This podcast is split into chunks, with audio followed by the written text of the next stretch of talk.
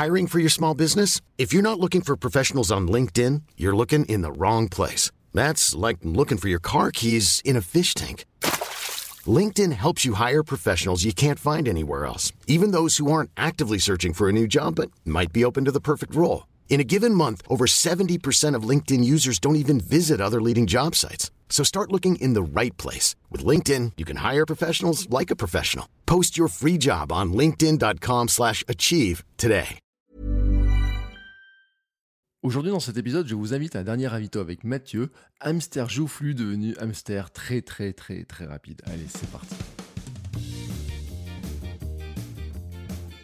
Bonjour, bonjour, c'est Bertrand, bienvenue dans Kilomètre 42, le podcast où on parle de sport, de lifestyle sportif, de running, de mouvement, de comment on bouge, comment on retrouve la ligne, comment on retrouve aussi des projets, comment on change aussi parfois de vie et comment bah, le sport prend une place tout à fait différente dans notre vie. Et aujourd'hui, mon invité donc est Mathieu. Euh, Mathieu, euh, comme il nous l'a expliqué, a un parcours qui est vraiment euh, assez incroyable hein, d'ailleurs quand on regarde un petit peu. de 115 kg à 78 kg en quelques mois, il a aussi accéléré et est devenu un, un coureur beaucoup, beaucoup, beaucoup plus rapide que moi, je dois le dire. Et en fait, euh, ce qui est intéressant avec Mathieu, c'est que euh, à l'opposé de moi, il se motive beaucoup avec tout ce qui est course virtuelle, challenge, défi, les challenges qui se lancent à lui-même.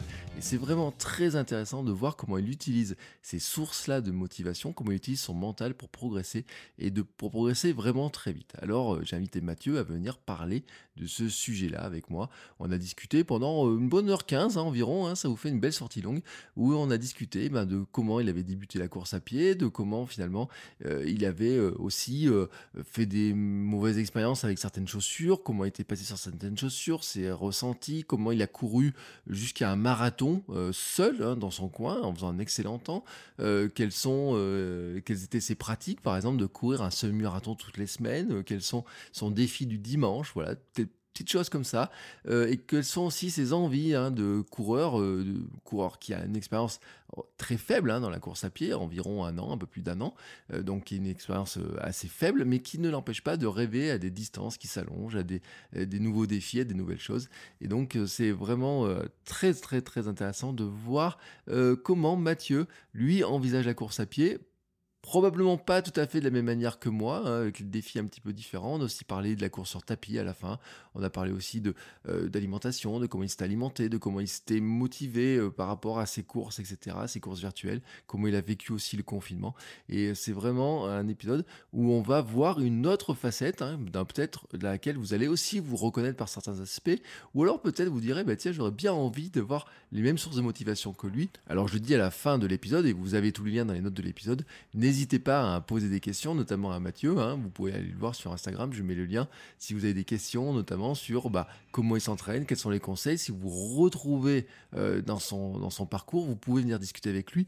Pouvez venir aussi discuter avec lui bah, dans tout ce qui se monte à côté. Hein. par exemple, le, groupe Facebook, mais surtout le Hamsters Running Club, qui est la nouvelle communauté qu'on est en train de monter. Mathieu en fait partie, euh, dans laquelle eh ben, on discute de running. Alors, on n'a pas tous les mêmes niveaux, on n'a pas tous la même pratique, on n'a pas tous la même histoire, mais en fait, on a tous, tous, tous tous, ce lien un peu particulier avec le sport, avec le running, avec la course, avec l'envie de faire quelque chose. Alors on se lance chacun dans des défis particuliers. Chacun, euh, des fois, on peut même faire évoluer nos, pratiques. Hein. On a parlé notamment aussi avec Mathieu bah, des courses. Hein. Est-ce qu'il avait trouvé des dossards, des choses comme ça.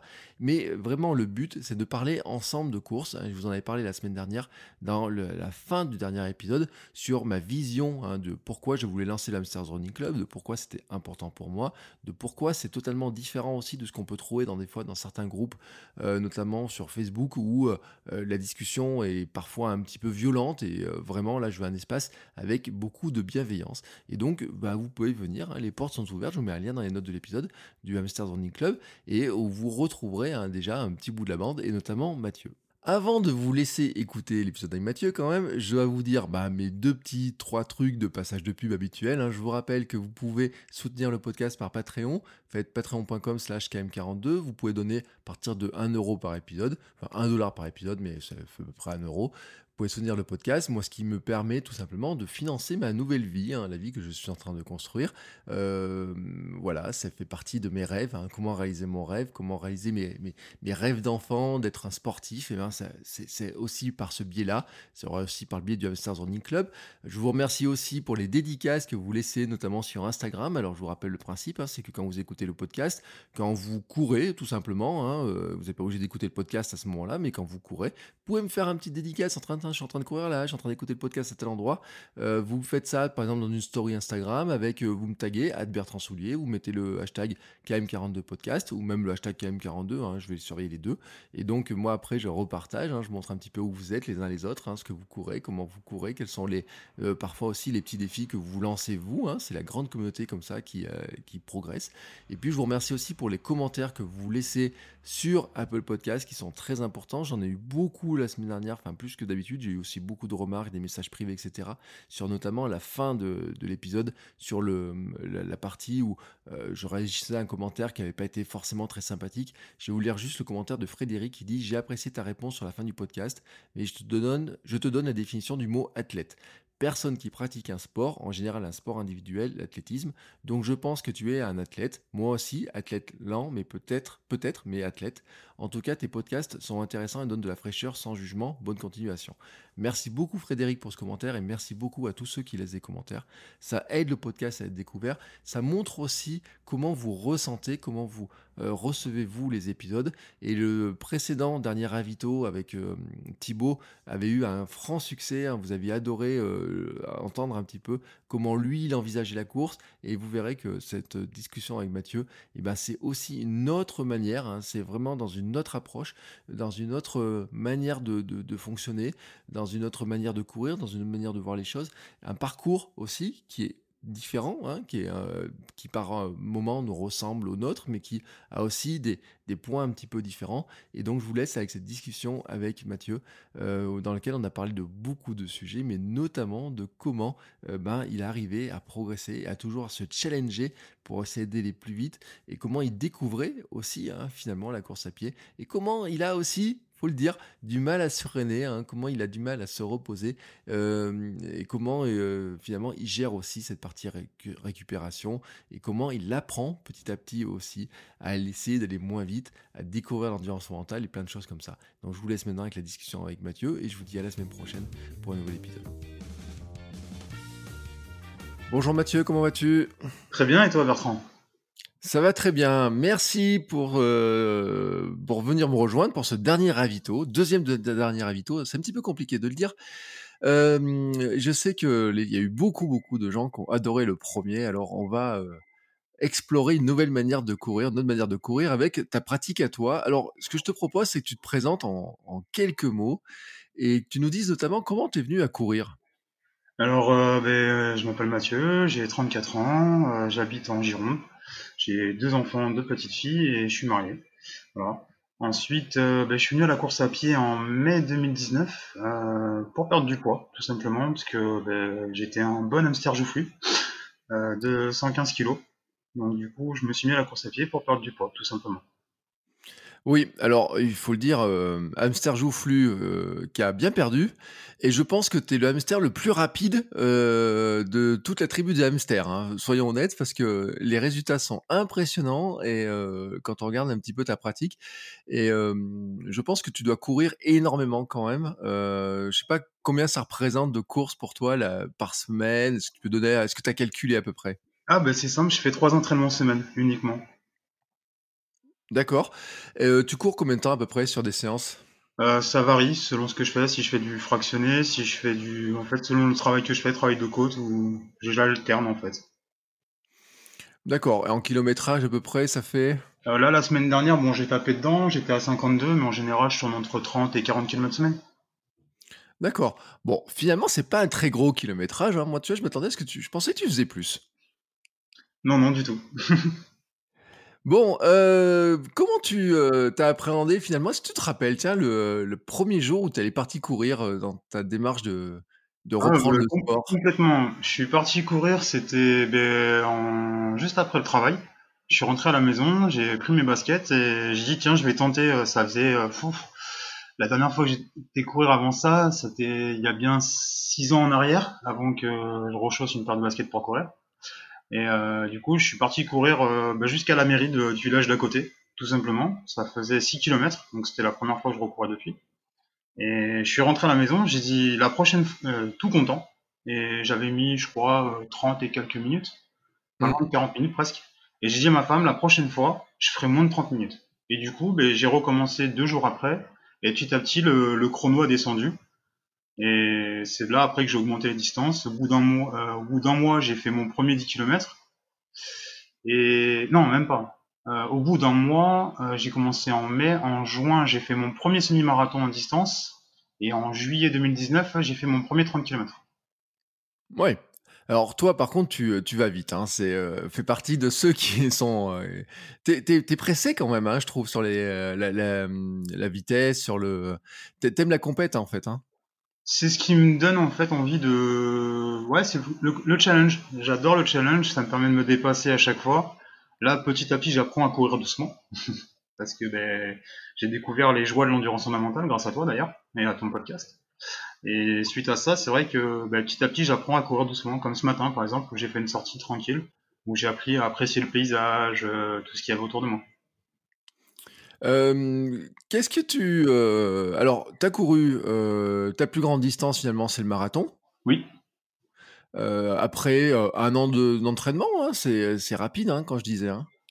Oui, oui, bah, tout le monde, tout le monde m'a fait la remarque justement que j'avais eu une progression assez rapide, notamment en février dernier, j'avais été à, au ASICS Running Club Tour à Bordeaux. Euh, pour faire une analyse de foulée tout simplement. Hein. C'est là que j'ai découvert que j'étais, que, je m'étais complètement trompé au niveau de l'analyse de foulée d'ailleurs. Euh, je pensais être en pronation et au final j'étais en supination. Et c'est à partir de là que j'ai commencé à, vraiment me rendre compte que certaines douleurs que j'avais étaient dues à un mauvais choix de chaussures, tout simplement. Ah oui, alors ça c'est un point intéressant, tiens, euh, parce que c'est vrai qu'on n'en parle pas beaucoup et je me rappelle l'épisode avec Cécile Bertin, on avait parlé qu'elle était un petit peu découvert ce que c'était la pronation, la supination, etc. et toi, donc, finalement, tu as couru, c'est quoi? C'est la marque qui n'était pas adaptée? C'était avais des renforts qui n'étaient pas adaptés? Euh, ben, À la base, j'avais, en fait, j'étais, bah, j'ai commencé, j'ai pas, voilà, j'ai commencé avec des Mizuno, des Wave. Euh, je sais plus c'était lesquels. C'était celles qui étaient avec un gros gros amorti avec un gros drop. j'avais, en fait, j'avais suivi des, sachant que j'y connaissais pas grand chose au début, mais j'ai fait comme tout le monde, j'ai regardé sur internet, j'ai cherché et j'ai j'ai tapé euh, chaussures pour coureurs lourds. Et mm. euh, j'avais été dirigé vers les, ces là avec un gros drop. Bon, même si le drop au final n'est pas forcément le meilleur ami euh, pour la course à pied, mais parce que là actuellement je suis en drop 5 sur des glide ride de chez ASICS. et du coup, en fait, le problème qu'il y avait, c'est que sur les, les Mizuno, ça allait parce que c'était universel. Et après, j'ai voulu faire comme tout le monde. J'avais perdu du poids, donc je, je faisais plus que 80 kg sur le, en octobre, en octobre. 2019. Donc du coup, j'ai réussi à vraiment fondre euh, bien comme il faut. Et suite à ça, ben, je me suis dirigé vers Nike. Parce que Nike font toute une apologie sur la vitesse de leurs chaussures. Et sachant que je me suis dit, tiens, pourquoi pas, moi aussi, je pourrais peut-être aller courir plus vite avec les chaussures. Et suite à ça, je suis passé chez Nike. Et en fait, les chaussures ne me convenaient pas du tout. J'avais des douleurs aux genoux et compagnie. Et c'est après que j'ai découvert justement le, problème que j'avais. Euh, enfin, le problème, non. Le fait que j'étais en supination et non en pronation. Voilà, tout simplement. Ouais, c'est intéressant parce que c'est vrai que bon, es, euh, on a chacun nos marques, etc. Et moi, je sais que Nike, je je mets pas les pieds dedans, euh, c'est pareil. Mais euh, Asics non plus. Donc, tu vois, moi, Asics, il y a une espèce de renfort à l'intérieur du pied qui me fait, qui est assez douloureux pour moi. j'avais remarqué, j'avais pourtant j'avais tapé dans des, des modèles haut de gamme hein, et j'avais tout de suite mal à l'intérieur du pied. Et j'étais allé voir un boutique, il me dit oui, mais c'est normal, il y a un renfort à l'intérieur. Si le pied est pas fait pour, ça, ça colle pas. Et c'est ce qui montre hein, d'ailleurs que c'est pas si facile que ça de choisir une paire de chaussures. Hein, quand on connaît après, moi c'est pourquoi je parle de Altra parce que je sais que je suis dedans comme dans des, des, des, chaussons. Mais choisir une paire de chaussures au départ, c'est pas si simple que ça. Et on a beau dire, hein, les tests en magasin, tout ça, ça apporte finalement pas beaucoup d'informations. Internet, c'est un peu compliqué. Hein. Moi, on me demande des tests de chaussures. Je suis un petit peu mal placé quand même parce que je me dis, mais moi, ça me va bien à mon pied, mais est-ce que ça ira à tout le monde? Est-ce que toi, finalement, tu te dis maintenant, là, j'ai trouvé un modèle de chaussures, je reste là-dedans, ça a résolu tous mes problèmes Mais justement, en fait, moi, je trouve que Internet, c'est un peu un peu une usine à gaz en fait euh, pour les tests de chaussures parce que comme tu l'as souligné, c'est chacun en fait euh, mais par rapport à son ressenti, chacun a un ressenti différent. Euh, moi, il y a beaucoup de gens qui m'ont dit ouais, les, les, Nike, tu pourras courir avec longtemps sur des grandes distances, tu verras, c'est vraiment bien. après, il y en a d'autres qui me disaient non, non, surtout pas Nike, j'irai même pas courir un semi-marathon avec des Nike. moi, les Asics, au final, ben, oui, moi les Asics, je suis tombé vraiment amoureux de ces, ce modèle-là, les Glide, parce qu'en fait, elles ont un effet balancier. Euh, mm. C'est un modèle qu'ils ont sorti. En fait, c'est la version améliorée de la MetaRide qui était ultra chère, qui coûtait, je crois, 250 euros quand elle est sortie. Euh, là, c'est là, les, Glide Ride maintenant sont descendues. Enfin, maintenant, elles sont, celle-là, c'est la version 2.0 entre guillemets. Euh, et celles-ci sont dans les 160 euros, je crois, de souvenir. Et c'est l'effet balancier en fait qui m'a vraiment euh, plu. Et euh, par contre, à défaut, il n'y a pas de renfort, comme tu soulignais, qui sont en principalement les renforts que tu parles c'est des renforts en général que tu as sur les Kayano ou sur les Nimbus, je crois. Oui, c'est ça. Ouais. Et que les glides, non, du tout. Elles ont un effet balancier qui est assez surprenant. Au tout début, c'est même, perturbant. Tu as l'impression que la chaussure te fait aller vers l'avant, en fait. Euh, toute seule. Donc c'est assez, perturbant, mais euh, au final, on y prend goût. Et euh, j'ai fait pas mal de types de terrains différents avec. Je me suis même amusé à aller dans des chemins de boue et compagnie avec. Ça a tenu la route. Bon, là, maintenant, j'ai préféré choisir des chaussures de trail qui sont beaucoup plus adaptées pour ce genre de, choses, parce que c'est vrai que d'aller patauger dans les, dans les champs avec euh, des chaussures qui sont faites pour les routes et chemins tracés, on va dire, c'est pas vraiment la meilleure, la meilleure solution. D'avoir des chaussures de route euh, remplies de boue pour courir, c'est pas top. C'est pas vraiment mmh. pour. Ouais, je te comprends parce que la semaine dernière, je suis allé sur un chemin avec mes chaussures, avec mes escalantes, qui sont en plus euh, super lisses. Et dans une descente, je tenais pas debout. Mais bon, faut dire que mes escalantes, elles ont 1460 km au compteur. Euh, donc elles sont lisses. Et sur un terrain qui était glissant, euh, elles tenaient pas le choc. Et euh, j'y suis repassé avec mes trails. Et avec les trails, ça, ça passe tout seul quoi. Hein. Donc c'est vrai qu'il y a des chaussures qui sont plus adaptées que d'autres. mais si je me souviens bien, le modèle que tu dis là, les, les rides et tout, c'était ils, avaient lancé ça au marathon de Tokyo l'an dernier. Hein. Il y avait des, des influenceuses, Anne de Bendidou et compagnie, qui étaient avec, qui avaient parlé justement de cet effet balancier. donc tu dis, toi, tu as l'impression que ça te fait une espèce de... comme si ça te forçait à aller vers l'avant, en fait, alors? C'est ça, en fait. la chaussure, en fait, elle est un peu incurvée à l'avant. vraiment... Enfin, tu le vois, hein, la chaussure, ça fait comme une banane. ouais.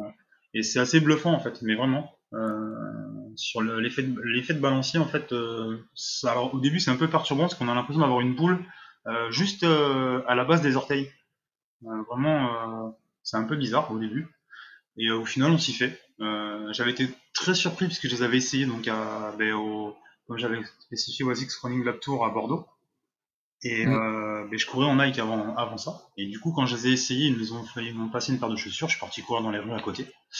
Et de suite, j'étais vraiment à l'aise dedans. Mais vraiment, c'est même ce qui m'a surpris au début. Je me suis dit, ouais, j'apprenais un peu parce que bon, c'est pas de chaussures que je connaissais.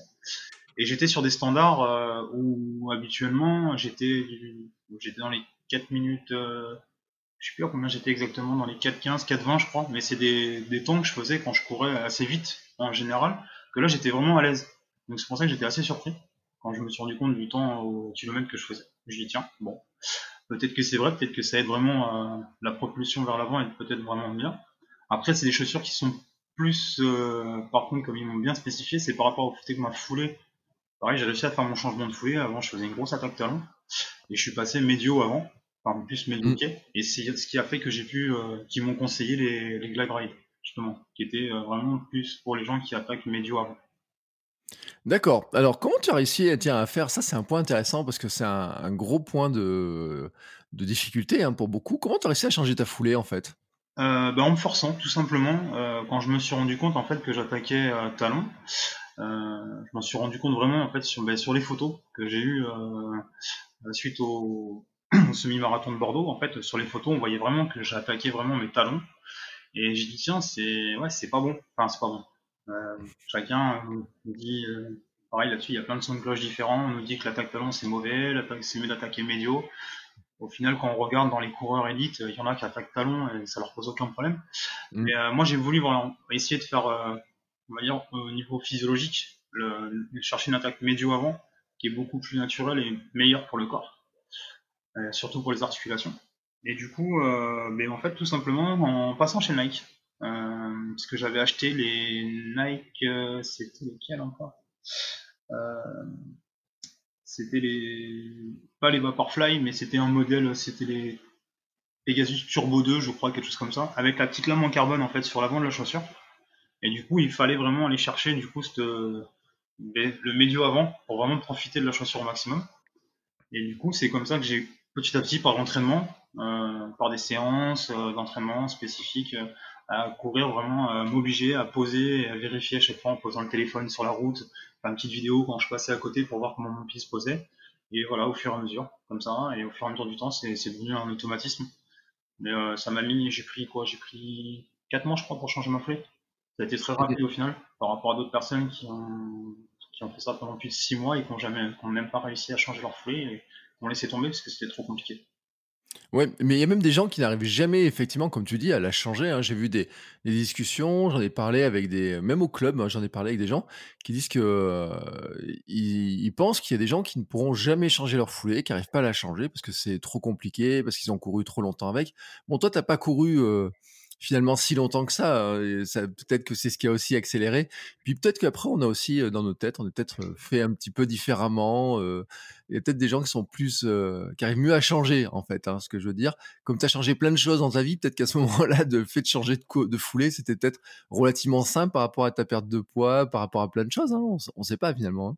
Oui, c'est possible. c'est complètement possible. C'est vrai que après, c'est vrai que comme bah, tu l'as souligné, j'avais L'attaque talon, j'ai commencé en mai, donc euh, j'ai commencé mon changement de foulée, on était en octobre, novembre à peu près, vers le mois de novembre, donc euh, c'était très rapide au final pour euh, par rapport à l'expérience que j'avais au niveau course à pied. J'ai eu la chance de pouvoir m'adapter plus facilement.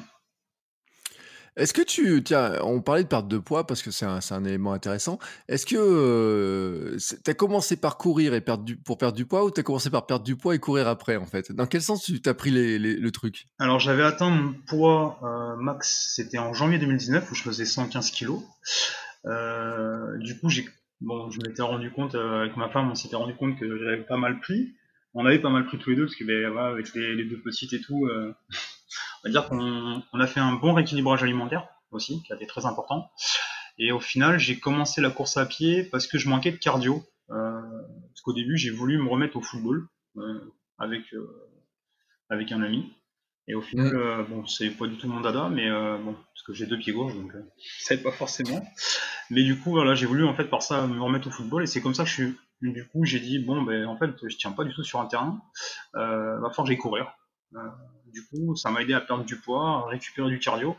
Et du coup, ça a été une progression petit à petit au final, comme ça. Euh, mais j'ai perdu beaucoup de poids grâce à la course à pied. Bon, aussi à côté par rapport à du hit que je faisais en alternance. Euh, j'alternais course à pied et hit. Euh, j'ai fait ça pendant plusieurs mois. Là, maintenant, je me suis stabilisé. Depuis novembre, octobre-novembre, je suis à 80 kg. Et j'ai pas repris. J'oscille entre 78 et 80 kg depuis, depuis le mois de novembre. Ouais. Et, alors, et pour les habitués du, euh, du podcast, ceux qui ont écouté un épisode où j'ai parlé de dire qu'il y avait un auditeur qui avait des abdos à me faire pâlir, c'est toi. voilà. soyons, soyons clairs, c'est lui. Euh, voici le coupable qui, euh, enfin le coupable, non, parce que c'est, c'est vrai, c'est incroyable. Hein. Soyons honnêtes. Euh, si on regarde, je crois que tu as mis des photos sur sur ton compte Instagram, hein, il me semble. Sur le Club, je l'avais mis. Ouais, et euh, le, le, changement, il est hallucinant. Enfin, je pense que les gens dans ton entourage, quand ils te, t'ont pas vu pendant six mois, ils ont, ils ont pas dû te reconnaître. Ah oui, bah, complètement. Il y a plein de gens autour de moi qui m'ont dit que la transformation était assez impressionnante. Après, euh, voilà, c'est un tout. Hein. C'est l'entraînement, la rigueur. Euh, après, je me prive pas non plus. Hein. On va pas se mentir. Pendant les fêtes de Noël, je me suis fait plaisir et tout. C'est juste que je fais attention à ce que je mange voilà, tout ce qui est soda, éviter, enfin voilà, pas mal de choses qu'il faut éviter. Après, c'est pareil, les abdos, de toute façon, c'est du travail. Après, bon, là, j'ai triché sur la photo parce que bon, je sortais d'une séance, donc j'étais bien congestionné. Mais euh... du coup, c'est sûr que ça, ça, se voyait un peu plus. Mais sinon, non, euh, c'est voilà, c'est un travail, un travail sur euh, d'une routine qu'il faut arriver à se mettre euh, pour garder cette habitude, comme une routine d'entraînement en fait, tout simplement en course à pied. Moi, je cours que trois fois par semaine, comme on avait souligné tout à l'heure. Et euh, après, tout ce qui est abdos, compagnie, voilà, c'est faut le faire entrer dans une petite routine, soit le soir, soit le matin, euh, selon, selon chacun. Et petit à petit, ben, c'est comme ça qu'on arrive à, obtenir ce qu'on veut, tout simplement. Ouais, et c'est vrai, bon après il y a des résultats qui sont, euh, qui sont impressionnants. comment tu as vécu le confinement en tant que, que coureur, toi? Alors moi, le confinement, ben, à l'inverse de toi, moi j'ai continué à courir dans mon jardin. J'ai un petit jardin, enfin j'ai un jardin, donc j'ai continué à courir. ça a commencé par, par des petites distances. J'ai fait un premier 5 km, suivi d'un 10 km. Et arrivé le moment où ben, je me suis mis l'habitude de courir un semi-marathon tous les mois. Et là, je me suis retrouvé des bêtes parce que je pouvais toujours pas courir dehors. Donc du coup, j'ai couru mon semi-marathon dans mon jardin. Euh, ça a été un peu compliqué. Euh, on m'a suivi à la trace pendant quelques semaines dans le jardin, mais j'ai réussi à, tenir bon bout. Et du coup, ben, j'ai couru en fait tout le confinement euh, quasiment dans mon jardin. Et après, quand ils ont mis l'autorisation d'un kilomètre une heure, je crois, de souvenir, c'était, mm. euh, bah, j'ai pu aller courir en fait dans le bourg de mon village, parce qu'il y, a personne, un tout petit village. Et du coup, ça, ça me permettait de faire bah, les fameuses Sunday Race que je fais euh, quasiment tous les dimanches quand elles ont lieu, petite course de 5 km, qui permettent au final bah, de, me faire une séance de cardio, au final, enfin, qui me sert de séance de fractionner ni plus ni moins, où là, je, bah, je lâche les chevaux en fait, hein. je donne tout ce que j'ai. Euh, et euh, ça me permet de bien faire monter le cardio. Et petit à petit, c'est comme ça que j'ai progressé au final euh, sur les. Euh, oui, alors explique ton principe des Sunday Race quand même, parce que ceux qui, le, qui, te, qui te suivent pas, alors en fait, ça vient de l'appli, c'est une application qui est sur, qui est disponible sur, je crois sur iOS et sur Android. De toute façon, je crois que c'est les deux, hein, ils le font.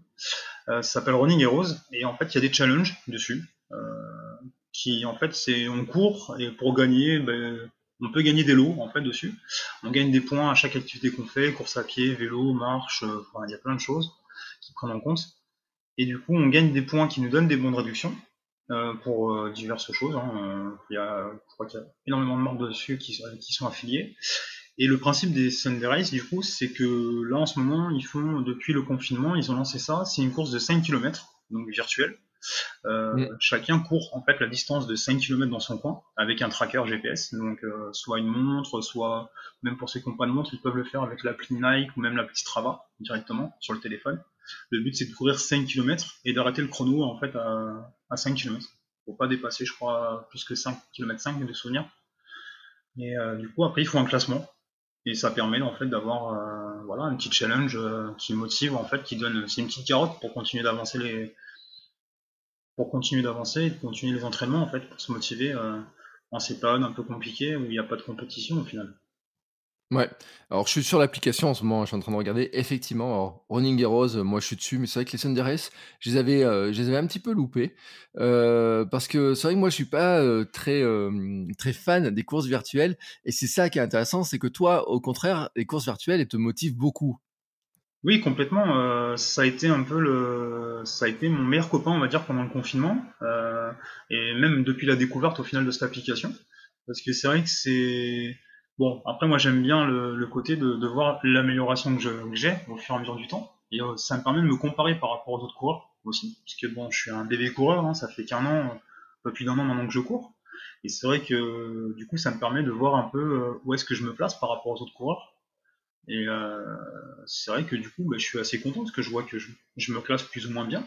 Après, voilà, je sais très bien que certaines fois, bah, comme, l'avait souligné euh, Hermano de souvenir la dernière fois, il disait que justement, souvent, euh, le problème c'est que voilà, on n'est pas à l'abri que quelqu'un passe son tracker GPS à une personne qui court plus vite pour faire la course, ou ne serait-ce que de tricher avec des algorithmes maintenant qui existent malheureusement pour modifier ces données sur Strava.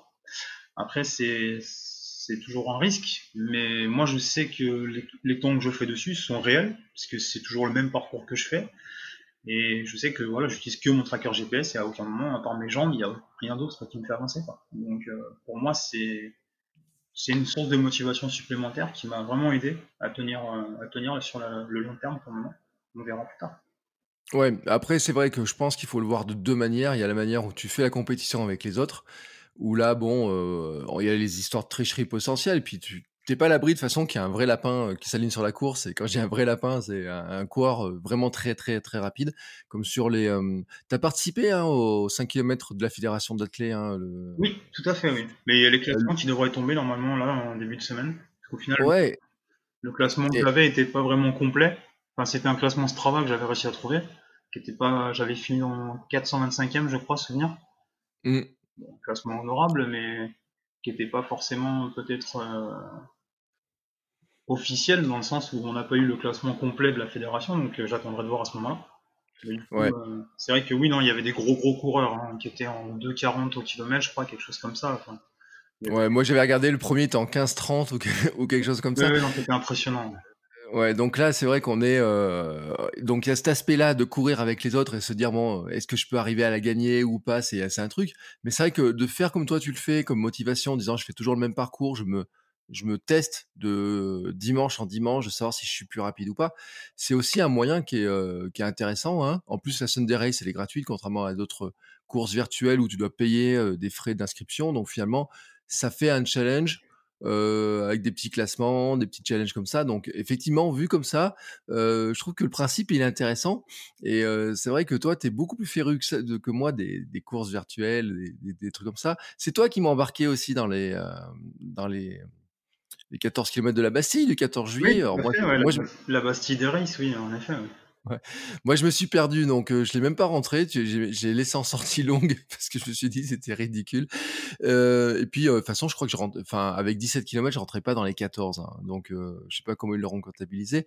Euh, T'as fait comment ce jour-là? Tiens, t'as fait, euh, t'avais prévu un parcours? Tu, tu- Alors, comment tu t'organises? Mais en fait, j'ai un parcours en fait qui fait à peu près, euh, qui fait les 14 km. C'est une boucle que j'ai à côté de chez moi, euh, que je connais très bien, que je fais régulièrement, euh, que je faisais au début en fait pour, euh, qui me servait de boucle pour faire mon semi-marathon. Euh, parce que du coup, j'alignais en fait euh, donc les 14 km et ensuite je faisais des tours. Au final, euh, pour ce qui me manquait, euh, des tours de bourg à côté de chez moi. Mon tour de bourg faire 1 km 5 à peu près, je crois, de souvenir. Et du coup, ben, je terminais, je terminais la course comme ça en fait. euh, et petit à petit, ben, j'ai cherché des, des petites routes annexes, mais au final, j'ai fait euh, quand même, euh, voilà, une boucle euh, qui part de chez moi, mais euh, qui revient. Donc du coup, ça, le trajet, je l'ai mis sur, euh, on le voit sur, euh, sur mon compte Instagram en vidéo avec l'application Relive. Oui, ouais, effectivement. Euh, maintenant que tu, euh, attends, maintenant que tu, comment dire, tu, tu cours comme ça régulièrement, etc. Tu t'es fixé quoi comme euh, type de défi? Bonne question. Alors, ben déjà, faire un marathon en, en course officielle, parce que le marathon que j'ai fait, c'était un marathon maison. J'avais couru autour, à côté de chez moi. Euh, je suis parti dans les petits villages aux alentours pour, euh, pour boucler la distance. Euh, donc là, le prochain objectif, ce sera ben, un marathon, donc comme je disais, sur, euh, sur un parcours officiel.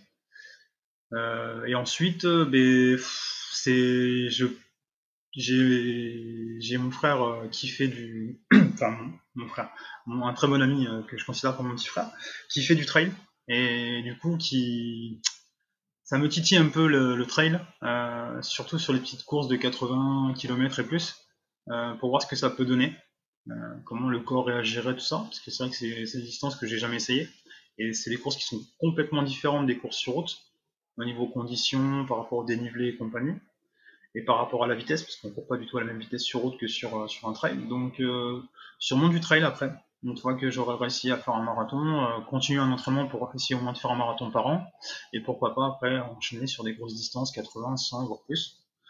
Mais bon, on n'y est pas encore. Ouais, alors là, c'est encore un autre truc, parce que quand tu dis finalement des petites distances et les 80, ça, ça commence à taper quand même. hein. On est quand même sur de. On, rentre dans l'ultra, euh, où là, déjà, il y a. En plus, euh, je sais pas si tu veux rajouter du dénivelé, parce que euh, finalement, tu as de la pente chez toi ou tu es assez à plat? Non, j'ai énormément de mal à trouver du, du dénivelé. Euh, ça fait beaucoup de montées-descentes, mais qui sont pas très importantes. Là, j'ai fait une sortie de 22 km ce matin. Euh, J'avais tout juste 200 mètres de dénivelé. Donc c'est vraiment rien du tout.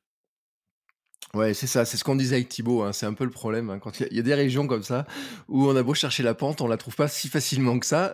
Donc, euh, alors que moi, euh, c'est ce que je disais aussi, c'est que j'ai du mal à ne pas trouver de pente. Euh, c'est l'inverse, puisque moi, 200 mètres, je, l'ai fait en 3 km en fait. Hein, 3-4 km, j'ai mes 200 mètres de dénivelé. Si je me. Ouais, ça dépend par où je passe, mais à peu près ce matin, je dois pas être très loin de ça en, en faisant pas beaucoup de distance. Et finalement, comment tu peux, comment tu peux, je sais pas s'il y a une course, tu vois, maintenant que tu t'intéresses au domaine de la course, etc. Tu te dis, je vais faire un marathon, un vrai marathon, mais lequel ça serait, tu vois? Est-ce qu'il y en a un qui te fait rêver ou tu dis je vais te regarder ce qui se fait autour de moi. Bon, à Bordeaux, il y a le marathon n'existe plus. Donc, ça serait quoi le, premier marathon officiel que tu voudrais faire finalement? Alors, à la base, mon rêve, c'était ben, le même que toi, le marathon de Paris. Parce que je suis originaire de la région parisienne à la base, j'ai grandi en région parisienne. Donc à la base, mon rêve, c'était de courir le marathon de Paris, quand je me suis mis dans la tête de courir un marathon. Ouais. Euh, là, du coup, je m'étais rabattu sur le marathon de Toulouse, parce que niveau logistique, c'était plus simple, parce qu'on a pas mal d'amis et de familles là-bas. Donc du coup, ça aurait été plus simple de faire Suite Toulouse. Et pourquoi pas, puisque je sais que toi, normalement, tu es réinscrit sur Suite 2021, euh, Suite Albi, qui est pas loin non plus. Oui, euh, oui, parce que alors Toulouse, faut le dire, il était annulé. Hein, tout simplement. Hein. Mmh. Euh, ils l'ont annulé à cause de Paris en plus. Et quand même Paris s'est redéplacé, j'imagine pas la tête des, organisateurs des marathons quand même, hein, quand on regarde un petit peu les dates comme ça. Mais c'est vrai que le jour où, le Marathon de Paris s'est déplacé sur la date de Toulouse, Toulouse a dit mais on peut pas rester, nous, on n'aura pas nos sponsors, nos partenaires ne sont pas là. Donc ils ont annulé. Euh, ce qui est dommage parce que c'est quand même un marathon qui était euh, qui est assez réputé sur l'ambiance, sur le, le, parcours, etc. Euh, Albi, moi j'en ai entendu du bien, puis c'est un marathon qui est ancien, qui a 40 ans. Euh, bah, peut-être qu'on se verra à Albi, effectivement, à, voir. En tout cas, moi j'ai mon dossard pour Albi. Hein. Toi, je sais pas encore si euh, s'ils ont rouvert, les inscriptions des dossards, mais moi j'ai déjà mon dossard. Et pourquoi tu t'es pas tenté d'aller faire Paris cette année si par hasard il s'organise? Niveau logistique, très compliqué, parce qu'en fait j'ai ma petite famille qui me suit toujours sur les, donc après c'est l'hôtel et compagnie.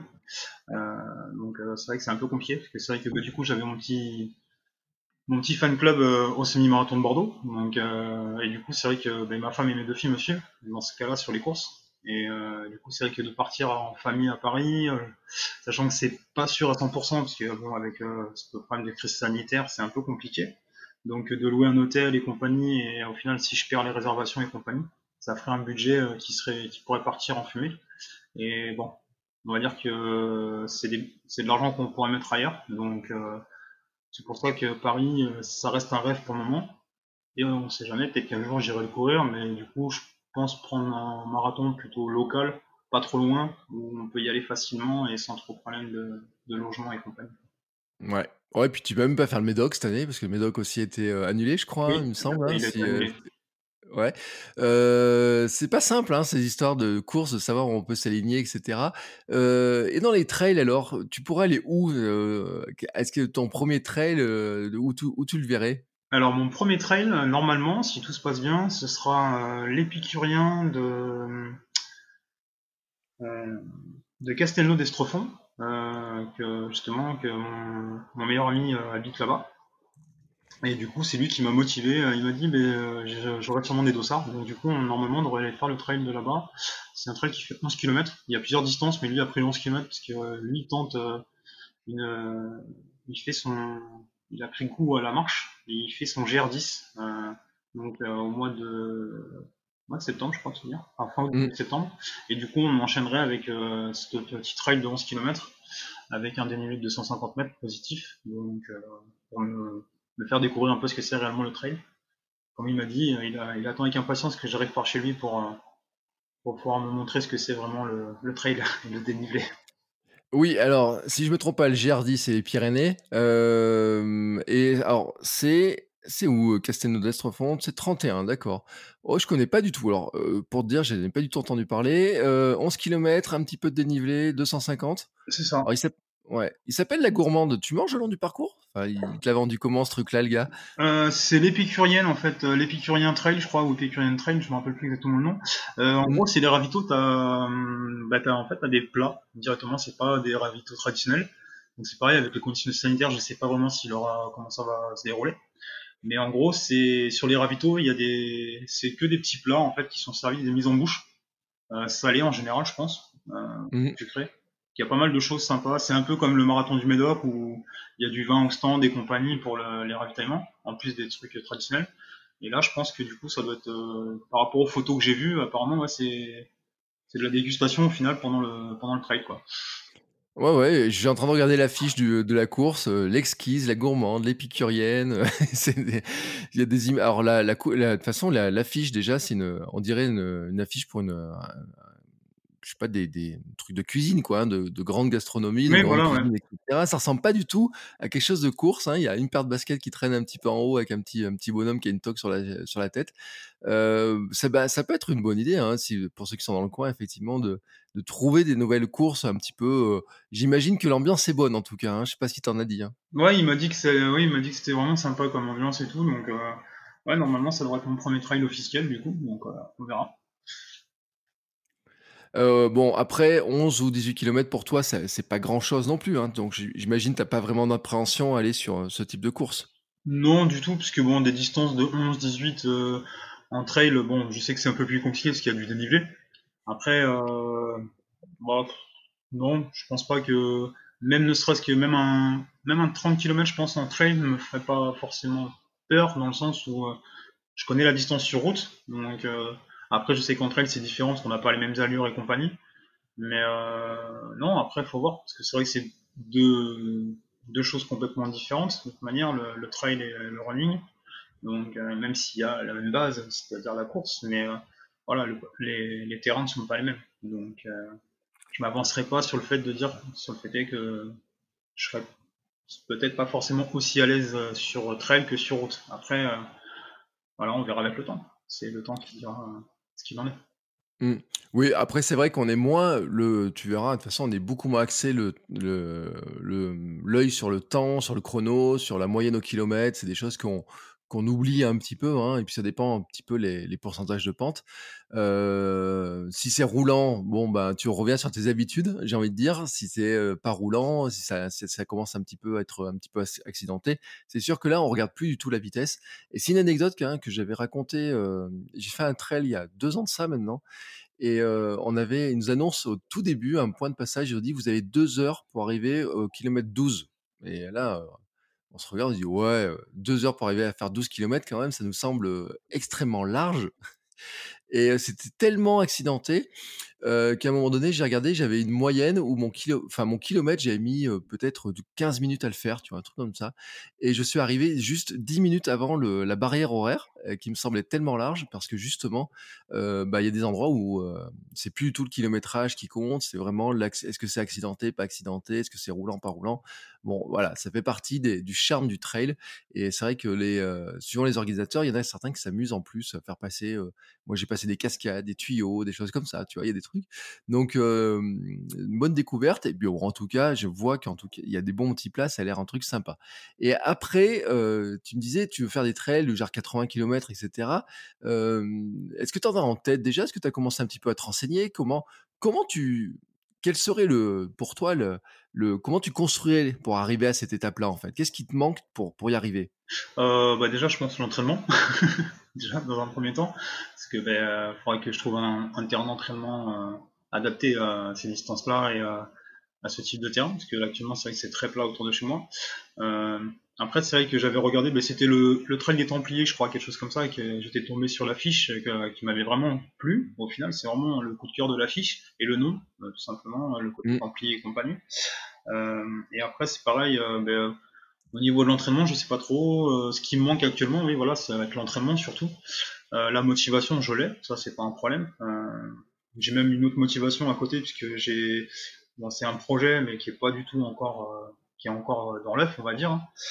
Euh, c'est pas pareil avec la même personne qui m'emmène faire un trail au mois de septembre. Euh, il aimerait m'emmener faire une Spartan Race. Donc euh, voilà. Donc ça c'est pareil, ce sera un gros entraînement je pense à voir. Et normalement c'est celle de Carcassonne qui veut qu'on aille faire. D'accord. Alors oui, alors là, tu es carrément dans des objectifs qui sont totalement différents. Mais, euh, mais je pense à certains auditeurs, je sais qu'il y en a certains qui ont fait de la Spartan Race, je sais pas où ils en sont euh, dans leurs entraînements. Et c'est vrai que c'est encore autre chose, hein, c'est encore une autre, euh, totalement une autre discipline qui, je t'avoue, moi, me tente pas du tout. Hein. Alors là, vraiment, mais après je dis ça, attention, attention, je dis ça parce qu'il y a d'autres trucs. Il suffirait que quelqu'un m'invite en me disant: «Tiens, on va se faire ce défi-là» pour que je dise oui, hein, donc je dis jamais non. Qu'est-ce qui t'attirerait dans ce type d'épreuve? Euh, bah, la Spartan Race, en fait, c'est bah, c'est ni plus ni moins, enfin, je le vois un peu comme un, un grand parcours, parcours d'obstacles. Parce que, bon, par rapport à mon passé, j'ai été militaire pendant 5 ans, dans le génie parachutiste. Et euh, du coup, euh, ça me fait un penser un peu à ça, au final, au, parcours d'obstacles qu'on avait à l'armée, qu'on faisait tous les ans et qu'on faisait régulièrement pour s'entraîner. Et avec le côté de la course et compagnie, ça peut être une bon, faut pas se cacher, à mon avis, il y a moyen de croquer physiquement, parce que c'est quand même très physique par rapport à tout ce que j'ai pu lire et voir.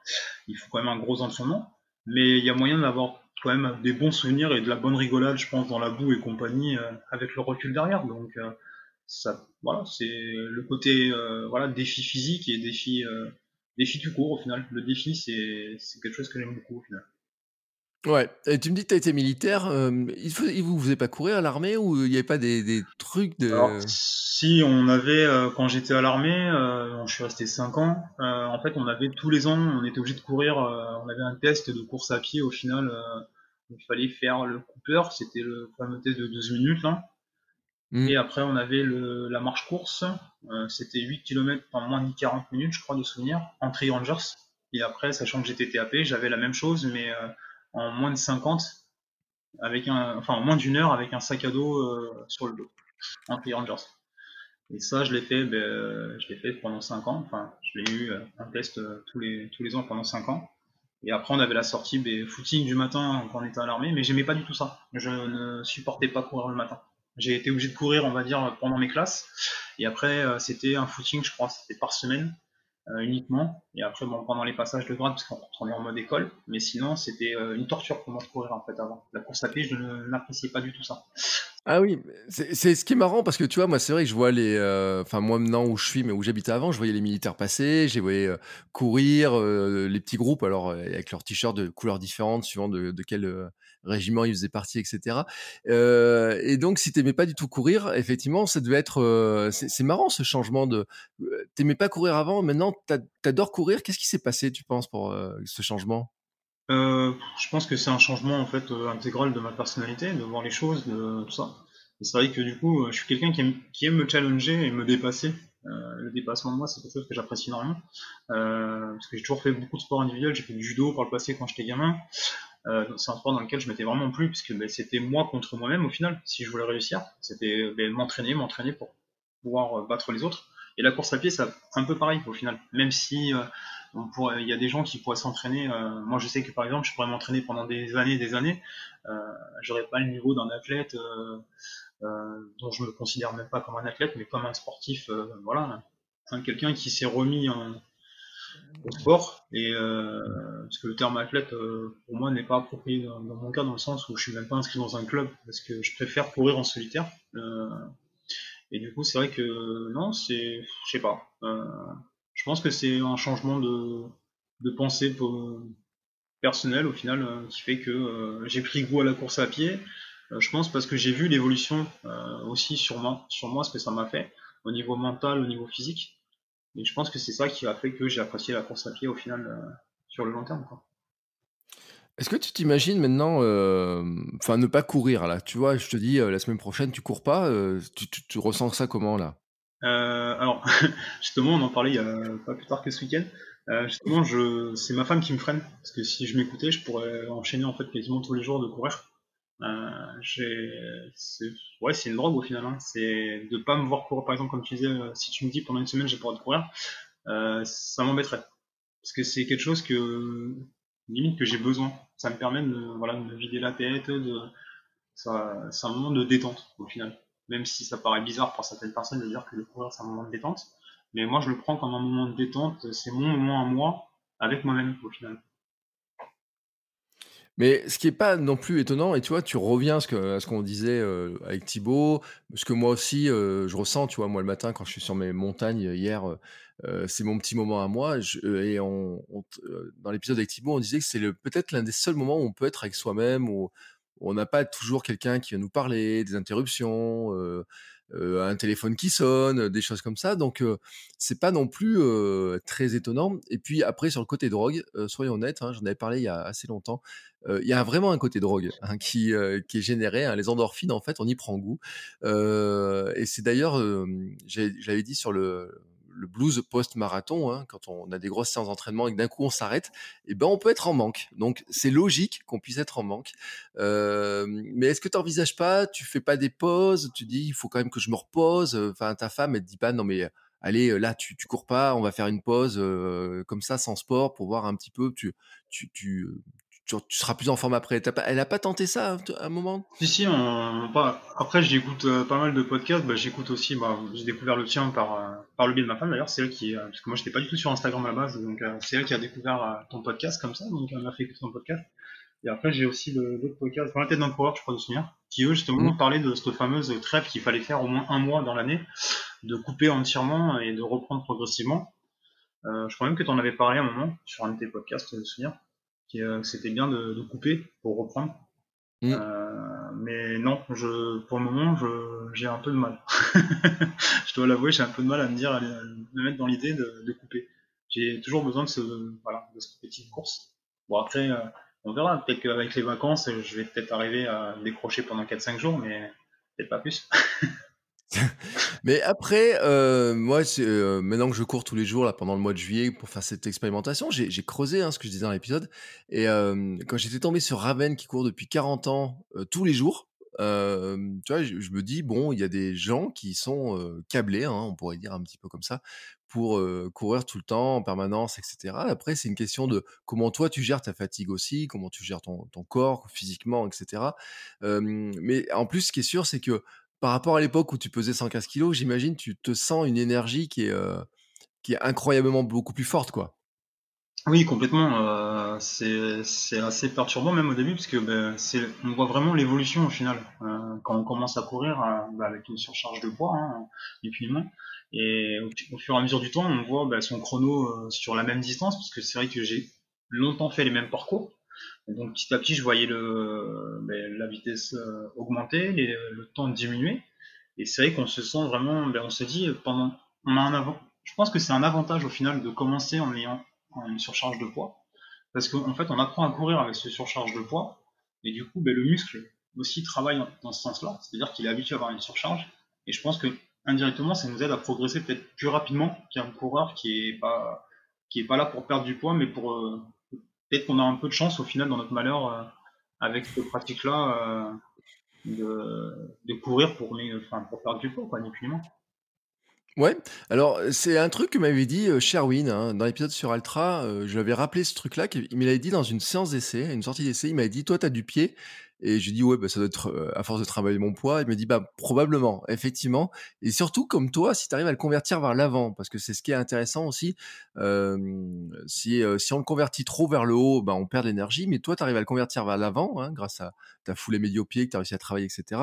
Et donc effectivement, cette, cette puissance finalement, peut-être explique aussi que tu retrouvé des vitesses. Et je le dis, hein, on l'a pas dit, hein, mais franchement, quand je dis que tu es le hamster le plus rapide, rappelle-nous un temps sur 5 km, à combien tu, combien tu cours? Là, mon 5 km, bah, mon 5 km de ce week-end, sur la Sunday j'ai fait 18 minutes 41, je crois.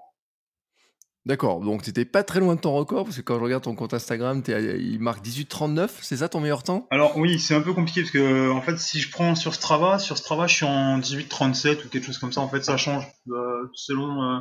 Euh, donc c'est pour ça que je me, je me plage par rapport à la montre, pas sur Strava.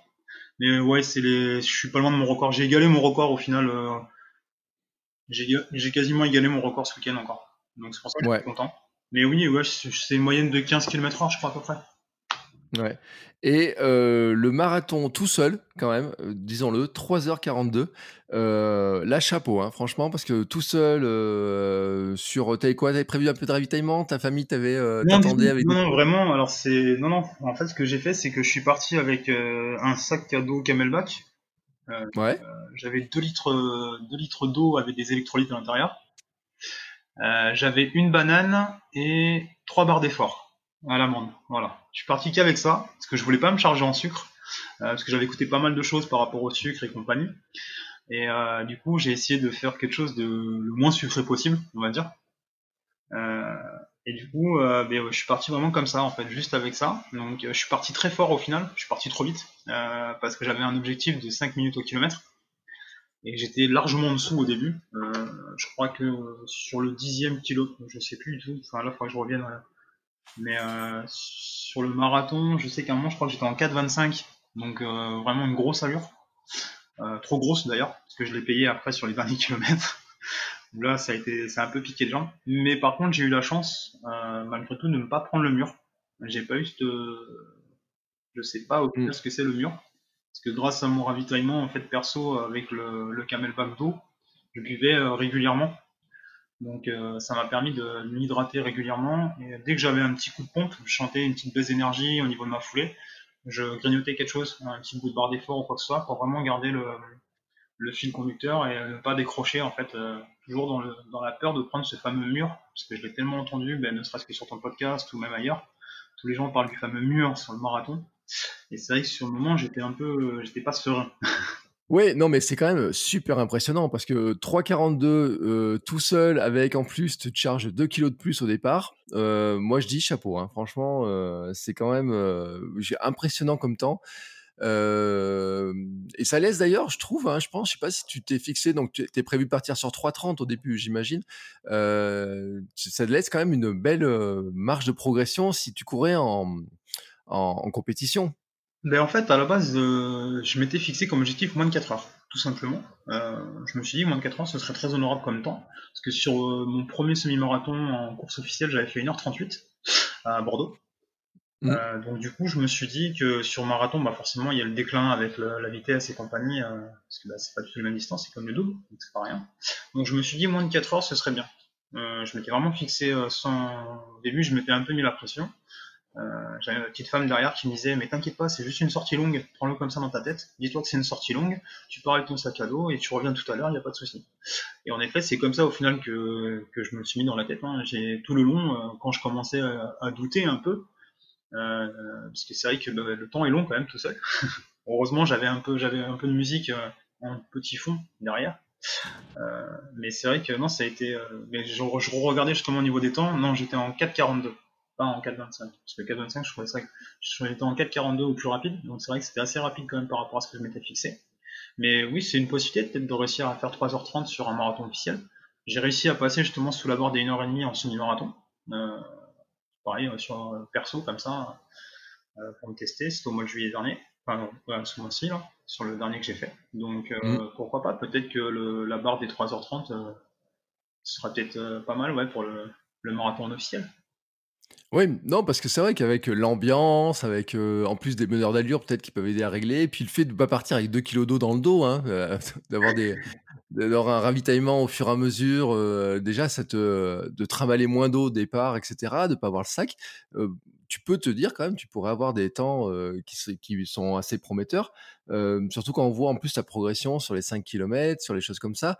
Est-ce que tu as quand même, bon c'est vrai que le confinement on le disait, est-ce que tu as quand même essayé de regarder s'il n'y a pas des courses dans le coin autour de chez toi, voir des trucs où tu pourrais aller de, de hum, participer à des l'ambiance de la course quoi? Ben, j'avais regardé un peu, mais c'est vrai qu'il y a eu pas mal de courses qui ont été annulées, déplacées, tout ça. Donc, du coup, j'ai dit que cette année, ce serait une année blanche, au final, puisque ben, mon objectif marathon 2020 était un peu tombé à l'eau. Et euh, je m'étais fixé comme objectif euh, marathonien en 2020. Donc, euh, du coup, j'ai dit, bon, bah tant pis. C'est ça que je l'ai couru en solitaire. Et du coup, non, euh, je t'avoue que j'ai même pas regardé. Du coup, euh, avec toutes les annulations euh, et compagnie, j'ai dit, bon, bah cette année, tant pis, ce sera une année blanche. À moins que la crise sanitaire vienne à, à diminuer et qu'ils font soient sûrs que les courses soient maintenues. Mais euh, bon, vu la, tangente actuelle, malheureusement, je pense que on risque d'avoir une année un peu compliquée pour les, les courses officielles. Ouais, c'est vrai. Hein, en- franchement, euh, moi, ce que je vais surveiller un petit peu, c'est les courses au saucisson, hein, un petit peu ce que j'appelle, euh, ce qu'on appelle comme ça, c'est euh, les courses dans les dans les petits villages où il y aurait pas trop de participants. J'essaie de regarder sur les lieux de vacances. Tu sais, moi, quand on part en vacances, chaque année en général, on, tombe sur une course ou deux qui sont dans le coin, etc., où il y a pas trop de participants. Je sais pas si elles sont maintenues pour l'instant, ces courses-là. Mes courses de rentrée, un trail que j'avais repéré potentiellement est, euh, est maintenu. Euh, mais même si j'ai encore un doute, hein, soyons honnêtes, hein, sur des, des choses, c'est pas facile hein, de, planifier, de planifier tout simplement, de savoir si on peut courir, ce qu'on doit préparer. Euh, avec ma sœur ce week-end, on parlait d'un marathon. Je lui dis mais euh, ouais, potentiellement oui, mais est-ce qu'il faut faire la préparation ou pas? Comment ça va se passer? Est-ce qu'on peut le faire tranquillement ou pas? Ça fait partie hein, des grosses interrogations qu'on a tous. Euh, donc, se partir sur une année blanche potentiellement, euh, est-ce qui veut dire qu'après, bah, sur 2021, ça serait quoi alors le marathon que tu pourrais viser finalement? Ben, c'est pareil, je sais pas. Très franchement, je sais pas parce que c'est sûrement Toulouse, parce que Toulouse, c'est vrai qu'il me plaisait bien, parce qu'on m'a dit que comme premier marathon, c'était pas mal, c'était assez roulant. Mm. Euh, voir Albi même, hein, peut-être, pourquoi pas. Euh, pourquoi pas même deux marathons dans l'année. Parce que c'est vrai que euh, niveau, niveau prépa, au final, c'est vrai que c'est quelque chose que je me suis rendu compte, c'est qu'on m'a dit que je m'étais complètement trempé sur ma préparation pour mon semi-marathon. Ça a été assez marrant. Parce que au final, je courais euh, avant le semi-marathon de Bordeaux, euh, un semi-marathon tous les week-ends. D'accord. Voilà. Donc euh, du coup, j'avais pas du tout une prépa pour un semi-marathon, mais plus pour un marathon. Donc après, on m'a conseillé de lever le pied quand même, parce que c'est vrai qu'un semi-marathon tous les week-ends, c'était assez costaud niveau distance. Surtout pour quelqu'un qui courait pas depuis longtemps et compagnie. Au niveau de la récup, c'était pas forcément bon. Euh, en plus, en parallèle avec mon travail, parce que je travaille dans une société d'élagage, donc euh, je suis assez à dynamique toute la journée, on va dire en général. Je travaille au sol, donc euh, tirer les branches, brasser du bois et compagnie, c'est pas quelque chose de. Enfin, c'est un boulot qui est assez physique déjà par, par le même, sous la chaleur et tout, et en hiver, ben, dans le froid. Donc c'est vrai qu'au niveau entraînement, ben, c'est pour ça que je cale en fait que 3 séances semaine, ou 4 quand j'arrive à faire une séance samedi-dimanche mais en général, j'évite parce que du coup, j'ai pas de récup euh, entre deux séances. Donc, euh, même si je cours très tôt le matin en général, euh, c'est vrai mm. que c'est un peu compliqué. Là, je l'ai vu, bah, je l'ai vu dimanche. J'avais fait une sortie samedi et j'ai refait mes 5 kills le dimanche. Même si au final, bon, ça s'est bien passé parce que j'ai eu un temps assez propre. Mais c'est vrai que je l'ai senti dans les jambes que j'avais j'avais la séance de la veille quand même. Ouais. Et en fait, oui, ça dépend aussi euh, à la vitesse à laquelle tu les fais. Hein. C'est toujours euh, la même chose. Hein. Il y a cette histoire d'endurance mentale dont tu parlais au début. Euh, si tu fais 12 en endurance mentale ou 12 à fond, le lendemain, tu le sens pas tout à fait de la même manière. et l'avantage, alors, tu disais sur les marathons, c'est que Albi est au printemps et Toulouse, c'est à l'automne. Alors, moi, je dis, hein, potentiellement, tu peux largement faire les deux. en tout cas, ils sont placés diamétralement opposés d'ailleurs. Hein. Quand on regarde, il y en a un, c'est vraiment fin avril et l'autre, c'est fin octobre. Donc les deux sont jouables en tout cas. Hein. C'est une possibilité. Oui, niveau préparation, oui, ça laisse largement de quoi préparer, et même au niveau récup. Euh. Après, niveau récup euh, de souvenirs, euh, j'ai pas regardé justement parce que toi, tu m'avais dit, enfin, tu l'avais dit, tu avais mis combien de temps avant ta première séance de course à pied après ton marathon? Bah, moi, j'ai fait une, euh, une pause, c'est-à-dire que pendant 15 jours, 3 semaines, j'ai plus envie de courir. Euh, j'étais un peu, euh, je suis allé marcher, etc. Mais pendant au moins, on va dire, non, il y a eu 10, 12 jours où j'ai pas couru. Après, j'ai repris doucement, quoi. D'accord. Parce que moi, j'ai fait, donc, mon marathon, c'était le, oui, c'est ça, mon marathon, c'était le 21, le 21 mai. Donc, et le 24, j'avais une mm. course de 10 km qui était déjà prévue. Et j'avais fait un 10 km en 41 minutes 44. Ouais. Donc euh, j'avais couru 3 jours après. euh, avec une grosse allure. Et j'avais même été surpris parce que euh, au début je pensais pas du tout avoir les jambes pour le faire. Parce que bah, j'avais quand même fait le marathon avant. J'avais bah, après j'ai fait euh, pas mal de séances de, de forme roller et compagnie pour bien détendre les jambes. Mais ouais du coup là je regarde justement j'avais fait un 10 km le, le 24 mai juste après. Ah ouais, non, mais t'as le, euh, t'as la caisse, il hein. n'y a, pas, y a pas à dire, hein. c'est ce que je dis, hein. dans, les, dans les hamsters, il y a les hamsters euh, rapides et les hamsters euh, plus lents.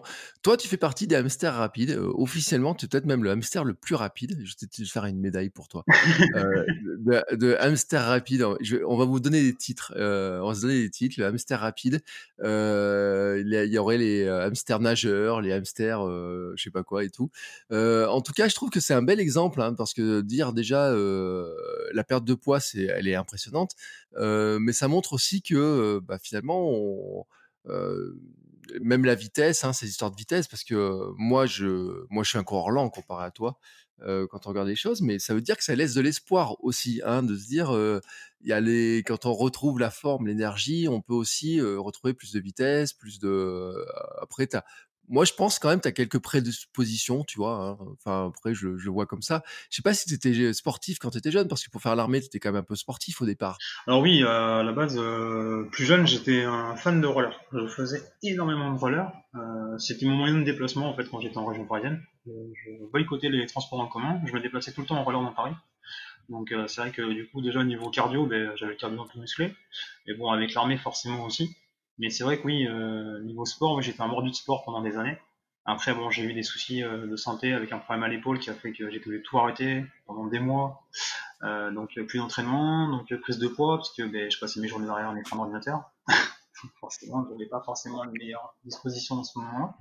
Et du coup, bah, je me suis laissé aller pendant pas mal d'années au final, euh, par le manque de sport, en essayant de reprendre, mais c'était pas concluant. Donc du coup, ben, bah, ça me plaisait pas, donc du coup bah, j'arrêtais, je reprenais, j'arrêtais, mais c'est vrai que non, le, je pense que oui, c'est aussi après le, le, corps a une mémoire, comme on dit, et euh, donc je pense que oui, les, les entraînements que j'ai pu faire, mais par l'armée, par, euh, par les années de roller que j'ai fait et compagnie, ça ça je pense que ça m'a quand même pas mal aidé euh, à ma progression assez rapide en course à pied que j'ai eu sur, sur cette année de cette année, un peu plus d'un an de course à pied là, qui font que j'ai des temps, voilà, comme certains m'ont dit, qui sont assez impressionnants euh, pour quelqu'un qui débute en course à pied, euh, même au niveau des distances que j'ai pu boucler assez rapidement. Euh, je pense que voilà, le corps, le corps a une mémoire, et donc si on a eu un passif au niveau sport, il ne ben, faut pas s'inquiéter. Et si on a pris du poids, ben, rien n'est impossible. La preuve. Oui, c'est un très très bel exemple, euh, effectivement. Euh, bon, après, bah, il reste à voir sur quelle distance tu vas pouvoir aller, euh, savoir si finalement tu un coureur lent ou un coureur très résistant. Mais tu as l'air d'être un petit peu les deux. Hein. C'est ça qui est un petit peu vexant sur l'histoire, parce qu'on se dit, tu vas vite, mais en plus, tu as l'air d'être capable d'être endurant. Je pense qu'il y a aussi une question de mental. Hein. Le fait de se lancer des défis, d'aimer se lancer des défis, je pense que ça joue aussi énormément parce que euh, moi, je leur dis hein, quand même, hein, partir faire un marathon 3,42 tout seul, avec son eau, etc. comme ça, c'est pas si simple. Hein, c'est pas si simple que ça. courir en 18 quelque chose tout seul à 5 km. J'en parlais l'autre jour avec quelqu'un que j'ai croisé du club qui, par exemple, disait oui, mais moi courir tout seul à fond, ça, ça, me plaît pas. Lui, il faut l'ambiance de la course, etc. je crois qu'il y a des aussi un, une disposition mentale, je pense, pour pour aller euh, chercher dans le dur, même quand tu es tout seul, en fait. Bah c'est au final c'est je j'essaie de me battre moi-même à chaque fois au final. C'est comme ça en fait que j'arrive à me dépasser. Et après le mental euh, ben, c'est ouais c'est le côté challenge au final de voir où est-ce qu'on peut aller le dépassement de soi ni plus ni moins. Euh, après c'est soit on aime ça soit on n'aime pas ça. Il y a pas mal de gens qui n'aiment pas ça d'autres qui aiment ça justement au contraire et euh, je pense que je fais partie de ceux qui aiment le côté du dépassement de soi et de, se battre à chaque fois contre soi-même euh, pour essayer de progresser, ni plus euh, est-ce que tu as, tiens, on va rentrer dans les dernières questions. Est-ce que tu as des, une séance préférée? Tu sais, bon, on va enlever le Sunday Race à tes 5 km. Est-ce que tu as un truc, c'est qui une séance qui te, je sais pas, un truc un peu qui te permet de te dépasser ou un truc tu te dis tiens j'aime bien faire ce type de séance là, de la vitesse. Est-ce que tu as un truc, ta petite marotte de séance préférée? Ma séance préférée c'est mon semi-marathon mensuel. Euh, je vais pas mentir, le fait est que j'en faisais régulièrement au final avant, ou j'en faisais quasiment tous les week-ends. J'ai levé le pied après le, le semi de Bordeaux parce que par rapport aux, aux, échos qu'on m'a dit, c'est un peu trop donc faut y aller mollo. Donc du coup, euh, c'est vrai que le, petit semi-marathon que je me fais tous les mois, euh, c'est vraiment un peu la, séance que j'adore. Euh, c'est une distance que j'apprécie beaucoup, parce qu'elle est ni trop courte ni trop longue, et ça permet vraiment de, de pouvoir de se mettre dans le dur s'il faut, mais autant on peut la faire tranquille et apprécier la séance. D'accord. Euh, et donc à chaque fois, tu te dis, je vais battre mon meilleur temps. Euh, je vais. Comment tu, te prépares? Tu te dis, c'est vraiment, tu le vois en mode compétition ce, ce, semi-marathon mensuel? Ouais, c'est ça. J'essaie de me battre, de battre mon temps tous les mois. J'essaie de, faire mieux, ou au moins de, coller. là, je pense que ça va être dur de faire mieux que ce que j'ai fait le mois dernier, parce que j'ai réussi à passer sous une heure et demie. Mais voilà, de toujours rester vraiment, de pas, de pas avoir un trop gros écart entre deux semi-marathons de pas me retrouver par exemple de me mettre un kilomètre ni plus ni moins euh, par rapport au temps euh, d'essayer vraiment de coller toujours au temps que j'ai fait le mois d'avant et d'essayer de progresser comme ça petit à petit ni plus ni moins D'accord. Bah voilà, c'est chacun, c'est intéressant comme pratique, hein, parce que c'est vrai que sur le, sur les, moi, été impressionné hein, par les temps que tu faisais comme ça. Genre, euh, et puis le, c'est ce côté euh, course virtuelle, parce qu'on en avait parlé. Tu m'avais envoyé un message quand j'avais fait l'épisode sur les courses virtuelles, en disant que toi justement, t'adorais ça, Euh, alors que moi, je, et puis tu vois, j'ai recommencé. Donc, bon, on va, on va enlever le côté où je me suis perdu. hein. Euh, mais le 5 km, j'ai pas pris un plaisir énorme hein, dessus. Alors que toi, j'ai l'impression justement que tu prends un grand plaisir dans ces moments-là, dans ces courses à te donner à fond, etc. Euh, et je trouvais que c'était super intéressant de voir justement un petit peu des pratiques qui sont totalement différentes. Et puis bien sûr, il y a euh, bon ce parcours. Euh, tu as un, un néo-coureur hein, finalement, donc c'est encore un peu compliqué de se projeter sur en disant euh, sur quelle course je peux faire. Il y a peut-être pas encore des grandes courses qui te font rêver ou tu vas peut-être dire euh, ah tiens si euh, tiens si tiens, la question comme ça si je te dis je t'offre un dossard tu choisis le dossard où tu veux hein, voilà quelle que soit la course tu peux aller faire ce- cette course là est-ce qu'il y a quand même une course tu vois dans, tu te dis celle-là j'aimerais bien un jour la, pouvoir la faire Ah bah comme, enfin j'ai envie de dire comme beaucoup de coureurs, le marathon de New York, ce sera, c'est l'un des marathons les plus mythiques. Donc ouais, pourquoi pas le marathon de New York. Ouais, alors j'ai posé la question l'autre jour sur mon compte Instagram et j'ai eu effectivement aussi la réponse du marathon de New York. Euh, ouais, je crois que c'est la course mystique, euh, mystique, mythique, euh, avec, euh, on va dire, allez, tant qu'à faire, hein, faire un Boston et New York, hein, entre les, les deux, il y aurait le truc. Euh, mais c'est vrai que ça fait partie des courses qui sont, qui, qui, qui sont mythiques. hein. Je pense que euh, là-dessus, on n'y échappe pas. Euh, et en, en, en trail, euh, mais toi qui te dis, tiens, je vais me tester sur le trail, est-ce que tu te dis, bon, euh, je veux d'abord voir un petit peu ce que ça va faire et puis ensuite on, on y réfléchira? Ouais, le trail, je pense que bon, c'est, je pense que c'est un défi comme un autre hein, que je me suis lancé par euh, pour le moment. Après, voir euh, si vraiment je m'y tiendrai ou est-ce que parce que c'est vrai que j'aime beaucoup la route, euh, à défaut euh, que de certaines personnes que je connais qui, qui me disent moi le bitume j'aime pas. Euh, moi, c'est vrai que j'aime beaucoup la route au final. Euh, j'essaye de, de me discipliner à courir un peu sur euh, sur du, du plus mou, on va dire, euh, sur Mm. un terrain un peu plus tendre pour les articulations et compagnie. Euh, mais c'est vrai que non, je me m'éclate plus sur route au final que sur euh, chemin. Donc euh, voir si le trail j'arrive vraiment à, m'amuser dessus et pourquoi pas oui voilà faire des, distances un peu plus importantes justement via le trail avec des distances qui seraient moins traumatisantes on va dire peut-être pour le corps même si je pense que des 80 km et compagnie en trail il y a moyen que ça ça mette ça mette dans le dur quand même. Oui, alors là, après, tu vois, on pourra en reparler quand on aura fait 80 km en trail, parce que ça sera justement une discussion intéressante. Il y a des gens qui trouvent hein, que faire euh, un marathon est plus fatigant hein, que faire un trail. euh.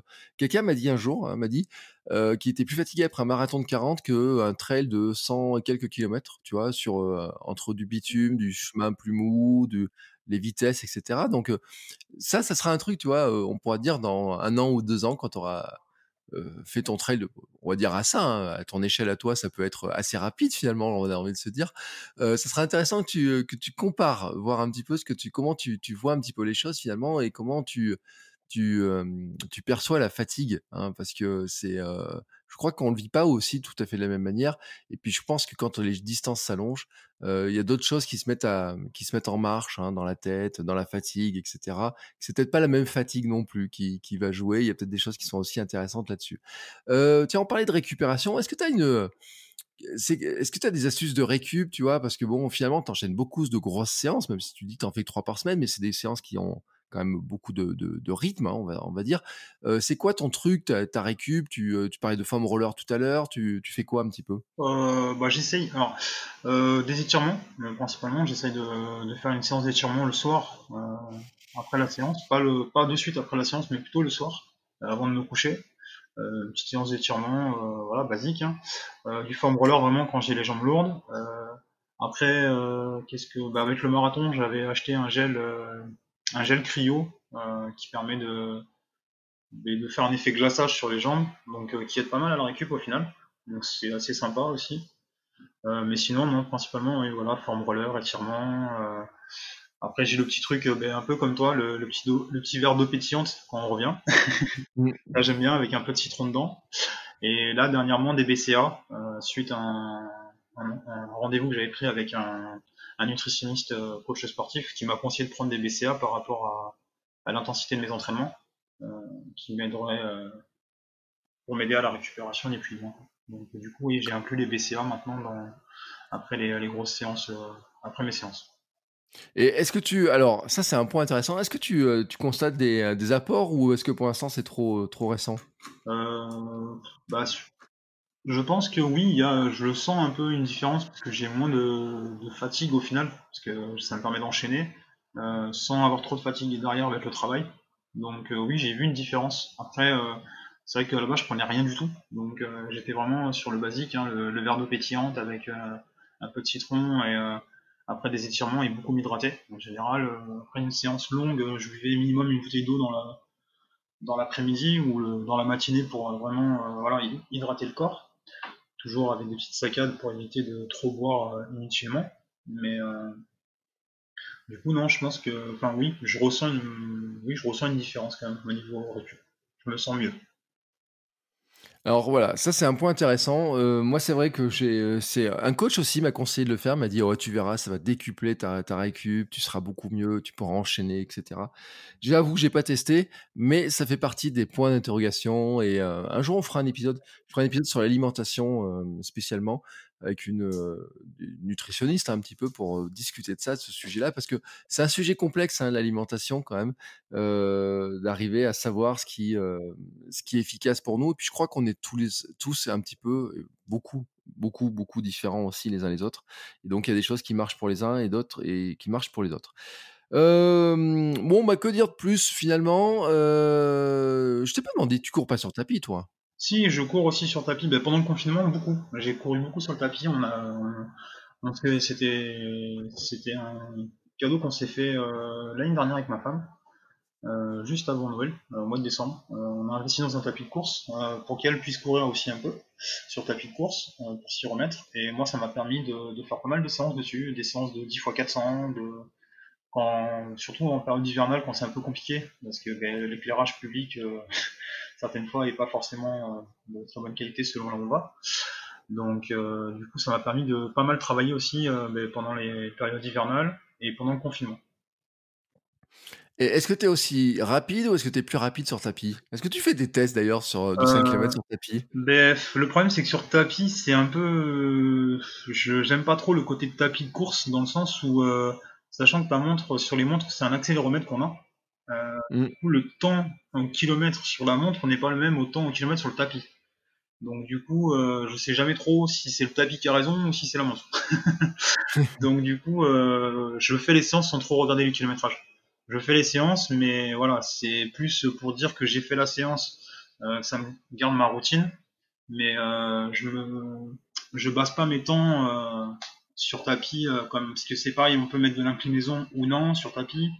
Euh, surtout que c'est conseillé de mettre au minimum 1% de, enfin, de, mettre, de relever un peu le tapis pour avoir une vraie condition par rapport à la condition de dehors, ouais. euh, qui est pas du tout la même en fait quand on court sur euh, quand on court sur route. Au final, on a toujours un petit dénivelé très léger, mais il y a toujours un, il peut y avoir toujours un petit dénivelé. Sur le tapis, si on le laisse en position au final zéro, euh, on n'est pas dans les conditions euh, équivalentes au final à, mm. à la route. C'est ce que j'ai pu lire sur certains certains conseils euh, qu'on peut trouver sur internet pour courir sur tapis. Mais euh, sinon, non, j'ai fait des séances de côte sur le tapis où je mettais le tapis en inclinaison maximum et euh, je courais une heure voilà, sur, le tapis en, inclinaison max. J'ai pu faire du, barefoot. J'ai testé une séance de 4 km sur le, tapis justement. Euh, première fois que je cours à pieds nus, du coup, c'était sur le tapis de course. C'est toi qui m'en avais donné l'envie au final de voir avec les chaussures et Five Fingers. Je me suis dit, tiens, pourquoi pas courir pieds nus un peu sur le tapis pour voir ce que ça donne. Au final, je l'ai pas mal payé le lendemain. J'ai eu euh, des belles courbatures au niveau des mollets. Mais euh, c'était assez intéressant de, ouais, de courir pieds nus au final. La sensation était assez différente par rapport à ce qu'on peut avoir. Euh, parce que c'est vrai que les chaussures que j'ai sont pas forcément des minimalistes, loin de là même. donc c'est complètement différent. Mais c'est vrai que j'aime bien, comme on m'a déjà dit, J'aime pas le, le, contact euh, du sol. C'est ce qu'on m'a dit mm. euh, dernièrement euh, par rapport au modèle de chaussures que j'ai pu choisir jusqu'à maintenant. Mais c'est vrai que non, le, le, tapis de course c'est un bon complément. quand voilà, quand il y a des, des, séances compliquées, enfin des phases compliquées comme avec le confinement, les périodes hivernales où certaines fois on n'a pas forcément la motive par rapport au froid et compagnie. ça peut être un bon, un bon compagnon de, de, d'entraînement pour, en complément. Ouais. Et pour revenir sur l'histoire de courir pieds nus et tout, je comprends hein, que ça siffle. ce matin, j'ai ressorti mes Five Fingers. Ça faisait quelques semaines que j'ai pas couru avec. Et malgré l'habitude, hein, et malgré le fait que je cours en drop zéro, en minimaliste, etc., et ben, j'ai senti les mollets encore travailler encore différemment. Mais c'est un sujet qui m'intéresse beaucoup parce que je suis des gens qui courent pieds nus, mais même en pleine nature et j'avais dans les contacts, il faudrait que je les réactive, mais des gens qui courent en sandales aussi.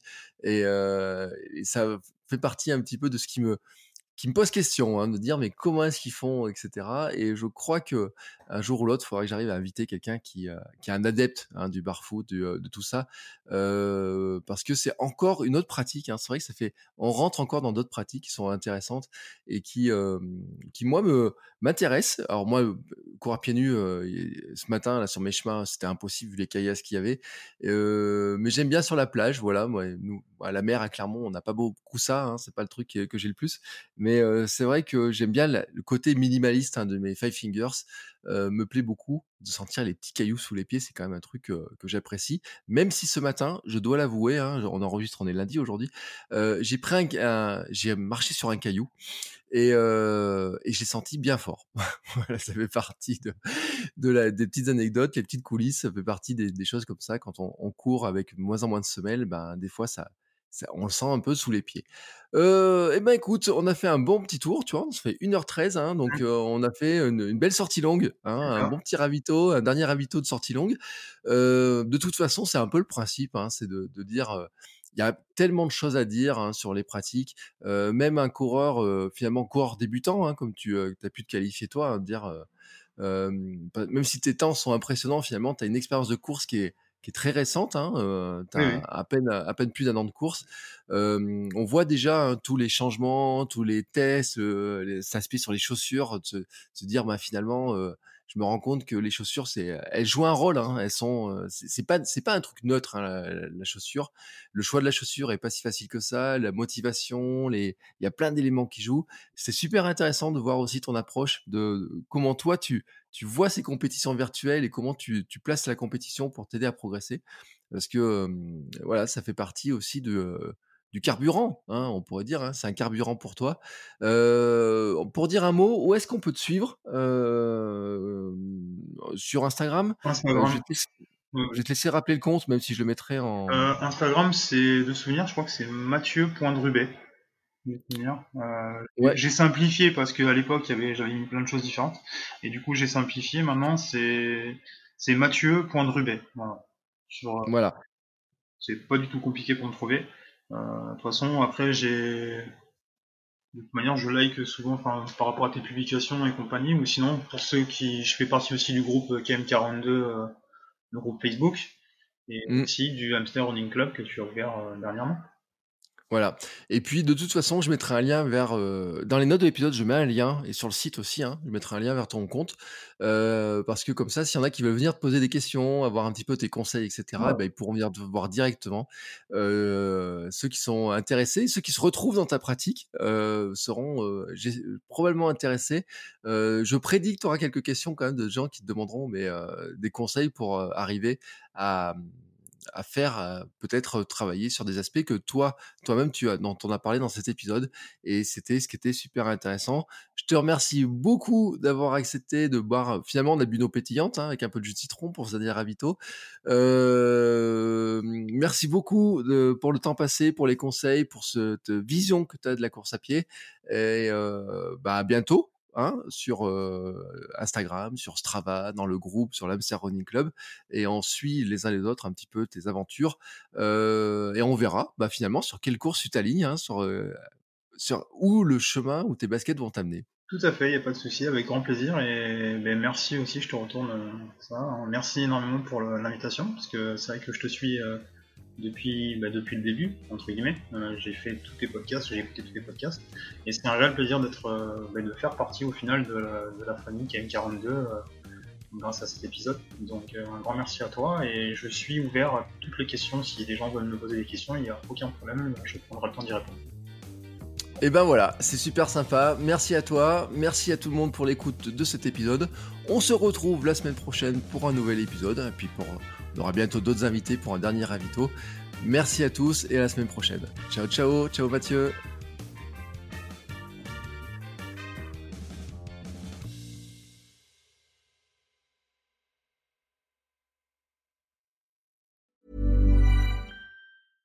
Imagine the softest sheets you've ever felt. Now imagine them getting even softer over time. That's what you'll feel with Bowl and Branch's organic cotton sheets. In a recent customer survey, 96% replied that Bowl and Branch sheets get softer with every wash. Start getting your best night's sleep in these sheets that get softer and softer for years to come. Try their sheets with a 30-night guarantee. Plus, get 15% off your first order at bowlandbranch.com. Code BUTTERY. Exclusions apply. See site for details.